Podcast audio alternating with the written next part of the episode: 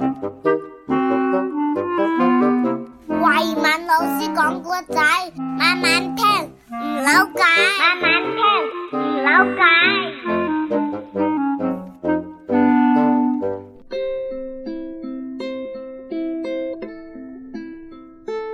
慧敏老师少儿故事系列趣味成语小剧场。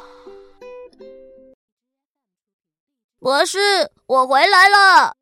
咦，亚当，你怎么弄成这个样子啊？嗯，刚才我去电站充电，那个机器人二号竟然插队，所以我们就打起来了。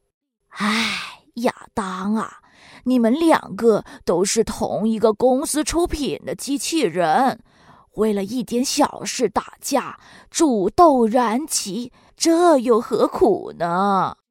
博士，什么叫煮豆燃萁呀？煮豆燃萁这个故事是发生在三国时期的，让我慢慢讲给你听吧。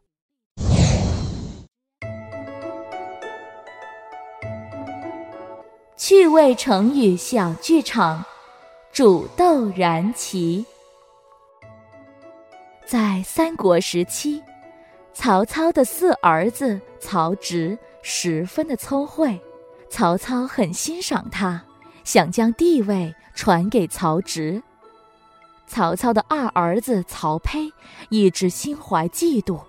曹操去世之后，曹丕继承了父亲的地位。但是他担心弟弟会对自己造成威胁，所以一心想要除掉曹植。于是，曹丕就派了一个心腹去监视曹植的一举一动。报告大王，我回来了。我弟弟最近有什么动静吗？嗯，依微臣最近的观察。他好像有点心事哦，有心事啊？难道难道他想造反？唉，小的不敢胡乱猜测，但是也有这样的可能哦。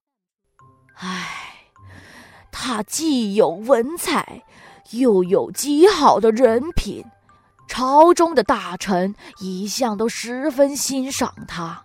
如果让他得了势，恐怕会影响到我的地位呀。那大王，我们把他引出来，然后除掉他，这样就永绝后患了。好，你去传旨，让他来见我。很快，曹植就接到了曹丕紧急召见的圣旨。他一边换衣服，一边思考：“唉，哥哥突然这么急召见我，不知道发生了什么事呢。”曹植走出房间，回想起小时候和哥哥在庭院里嬉戏的场景，忽然明白了哥哥的用意，顿感悲伤。唉，哥哥。我们身上流着一样的血，为什么你要这样对我呢？曹植怀着忐忑的心情去拜见曹丕，不知哥哥召见我有什么要事啊？弟弟啊，我早就知道你的文采非常出众，今天我想跟你玩个游戏。我要求你在七步之内做出一首以兄弟为题的诗，但诗中不能出现“兄弟”二字。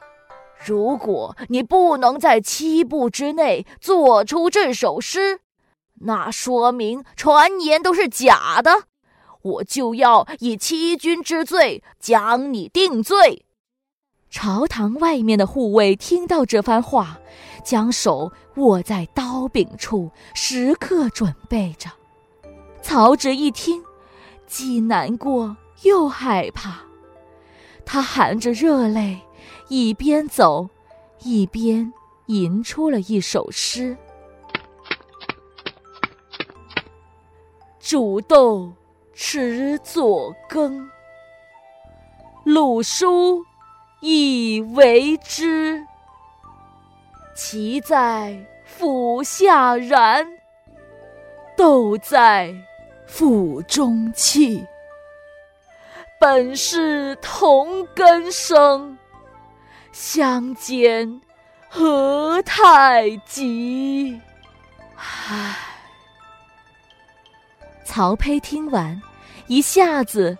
明白了弟弟的意思，他回想起和弟弟小时候一起打闹的趣事，内心悲痛不已，最后就把曹植放回了家。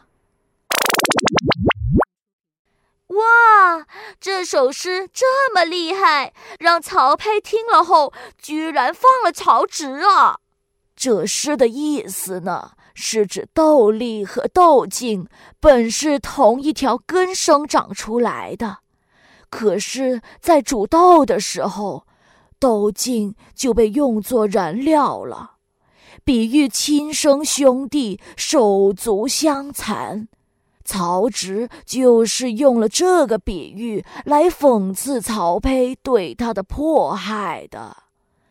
于是后人也用“煮豆燃萁”来形容兄弟自相残杀了。亚当，你明白了吗？哦，原来是这样，我明白了，博士。故事播讲：慧敏老师，故事整理：王子璇、杨崇义，音效合成：孙文杰。